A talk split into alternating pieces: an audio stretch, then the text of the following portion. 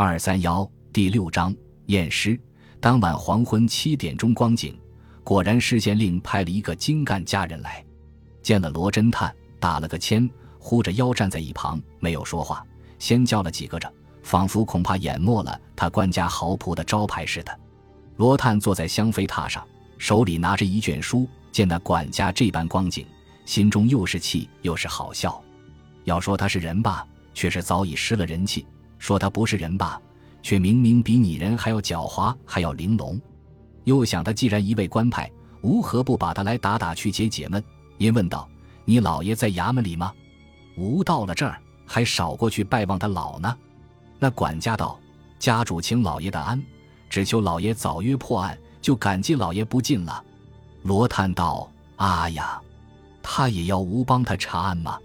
吾这个人向来不懂官场的礼貌，那查案一道，自然是老吏的能事。哈哈，吾哪里能够，只得看有什么机会供他的驱遣罢了。那管家听了，觉得话中有刺，惊惶失色，连忙接口道：“老爷别生气，家主绝不敢得罪老爷。况且家人临走时还叮嘱家人说，老爷在查案时有什么事，只管细听才多变了。”有什么阻碍的地方，不妨写信指教。家主当竭力设法。忽然实际报了八下。罗叹道：“是了是了，你下楼坐会儿去吧。”吴们也就走了。那管家又说了几个着，方才一步一步的倒退出房去。费小婷也正走出卧房来，手里携着一个皮包，向罗侦探道：“你也吃过饭吗？”且慢，上文说小婷陪罗探吃午饭。如今小婷又问吃饭没有？难道晚饭小婷就不肯奉陪吗？看官有所不知，那罗侦探是生理学名家，所以关系生理学的药性学也是略而不备的，学了许多。只因他探案时忙，往往无暇寝食，所以发明了一种滋养料丸药，各种人参需用的食料都包在内，吃了一丸下去，也能补益四肢百体，既省消食的血液，又省便泻的光阴。他就利用这光阴、血液、供给神经的调用，术可助他研究些奇情怪趣。如今小婷问的，想来就是这东西了。罗侦探道：“吃了，你准备走吗？”小婷道：“不错，吴梦还是早去早回的好。吃了，只怕黄顺利要来呢。”二人说罢，便携手下楼。小婷走到堂前，便叫小厮凑近耳朵说了几句，最后声音稍响，说道。他耳朵聋了，不必同他说。来时你自回话便了。小厮答应，便开门送了二人出去，众又把门紧掩。罗费二人后随。施县尊的管家提灯前到，不多几步路，便拐弯进了阔巷。巷口搭着一个小小草棚，棚前只有两个亲兵蹲在地上看守。当时那管家抢上前一步，同亲兵使个眼色，便见一个个立将起来。罗侦探等走到棚下，只见板门上搁着一具尸首，旁边放着一盏半明不灭的巡捕灯，尸身周围紧紧地裹着一条青布褥子，褥子上面有一张符箓式的黄纸。那管家见了，似乎心有所触，早已牙齿捉对厮打，咯咯有声。罗探见此情形，便向他道：“你且在外面等会儿，不必跟着吴门宴了。”说毕，就操英语向小婷道。灯在哪里？小婷答应，便从袖内掏出一只大笔式的电光灯来，向死者面上一照。罗探便与他一同凑近细看，看了一会，罗探道：“难怪这些仵作们看不出伤呢。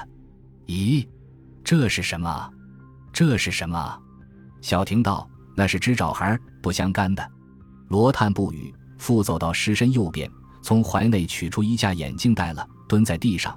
将手里一面小圆镜离开眼镜二寸光景，向眼镜对准了光，看了半刻，叫小婷将灯再凑近些，再看了一会，低声说道：“难的难的。”小婷问：“看出来吗？”罗叹道：“早里，看是看出了一些可疑之处，但是现处绝难，一定说是伤痕。这边怎么处？”小婷，你看吧。说罢，便摘下眼镜递与小婷。自己带他执了电灯，待小婷看完，问道：“如何？”小婷皱眉不语，也低声道：“这便怎么处？血痕虽则略现两样颜色，只是只有这么芝麻大的小斑儿，难道被蚊虫咬死了不成？罗道，吾们还是先去看了那是主家的房里，再做计较吧。小婷首肯，便笼了电灯，一起出棚。此时，亲兵与管家都已走了开去，站在转弯角上，管家靠在墙上，指天画地的与亲兵讲话。小婷一招手，管家便走了来，恭而且敬地一站，又咕噜了几个着。小婷问道：“封条你带来了没有？”管家道：“是带来的，待老爷示下，家人立刻就好开的。”小婷道：“那么你就跟吾们一块去开吧。”于是罗。费二人又跟了那管家向北而行，走了十余步，就见高墩对面一扇矮塌门上贴着十字样的两条封条，里面两扇长门上也照样两条。管家接了封条，去了锁，推进门去，导二人走上楼梯。原来这屋子里楼下只有一间，楼上却是两问。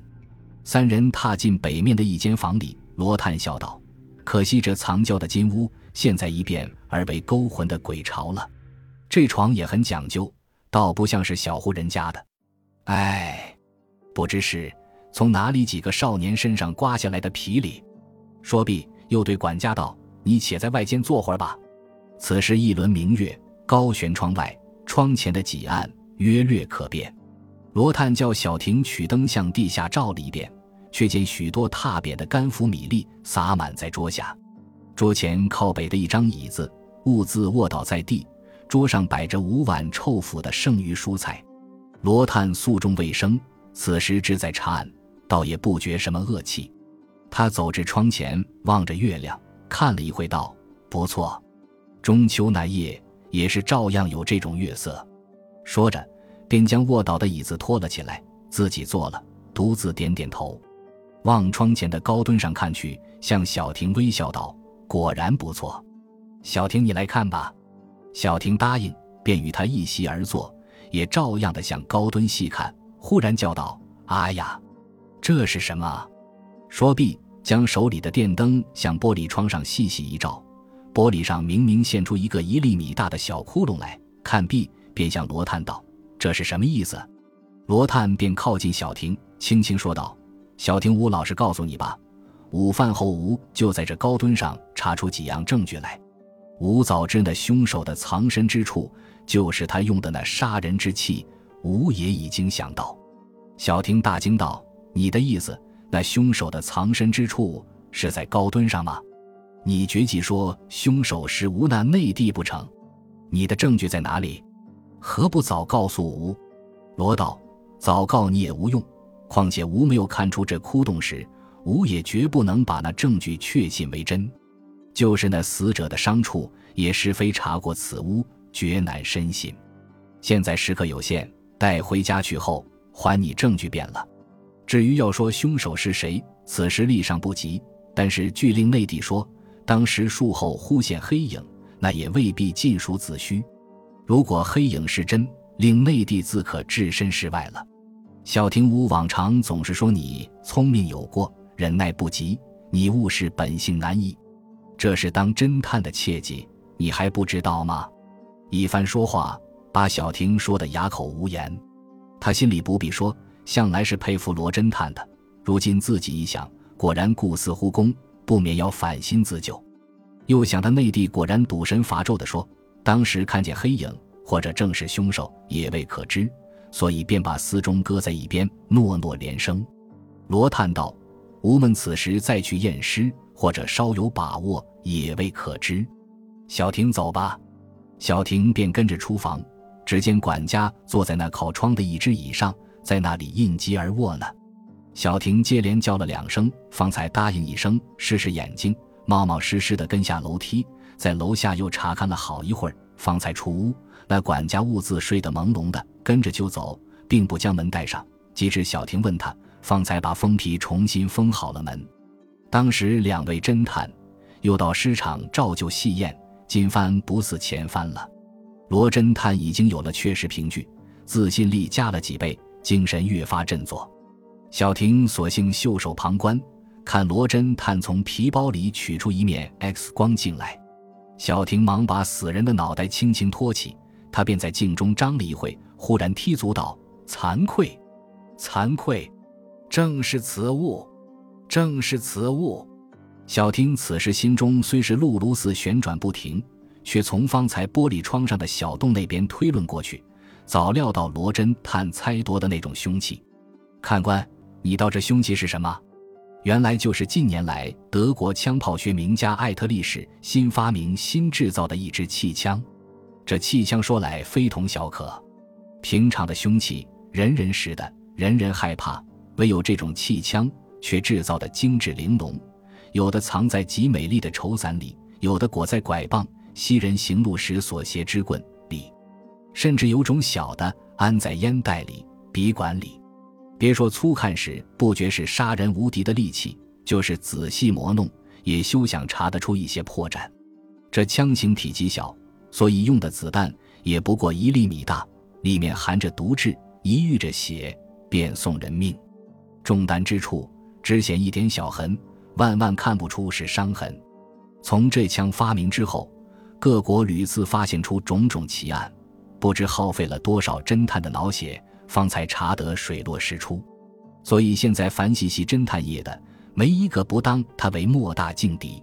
如今小婷看了窗上的小洞，又见罗侦探甚至用 X 光镜去照验，就早料一定是这东西出现无疑了。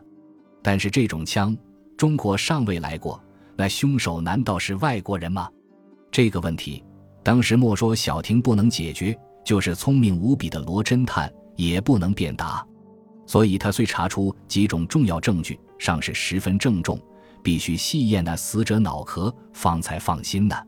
却说当时罗费二人费了半点多钟的功夫，方把那子弹从死者的鼻管里用管子打进去，抽了出来，在电光下仔细一看，何尝不是一粒铁弹，四周凝包着淤血。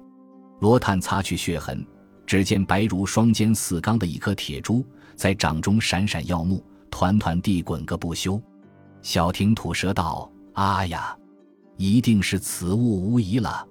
若用平常的气枪，绝不能用这样小的子弹。罗军，你倒是吗？”罗探皱眉道：“奇怪呢，这东西能打透骨节，穿过一人，再打一人，怎么如今一人都没有透过？这是什么缘故？”不一会，又道：“不错，无怠了。”这弹为玻璃所阻，所以确确躲在脑腹中。要是没有阻隔，弹子早几透过，伤处不就容易见吗？啊呀，小婷，这都是当时凶手算准的。我看此人的本领着实不坏呢。小婷无闷，倒也要仔细提防着才好。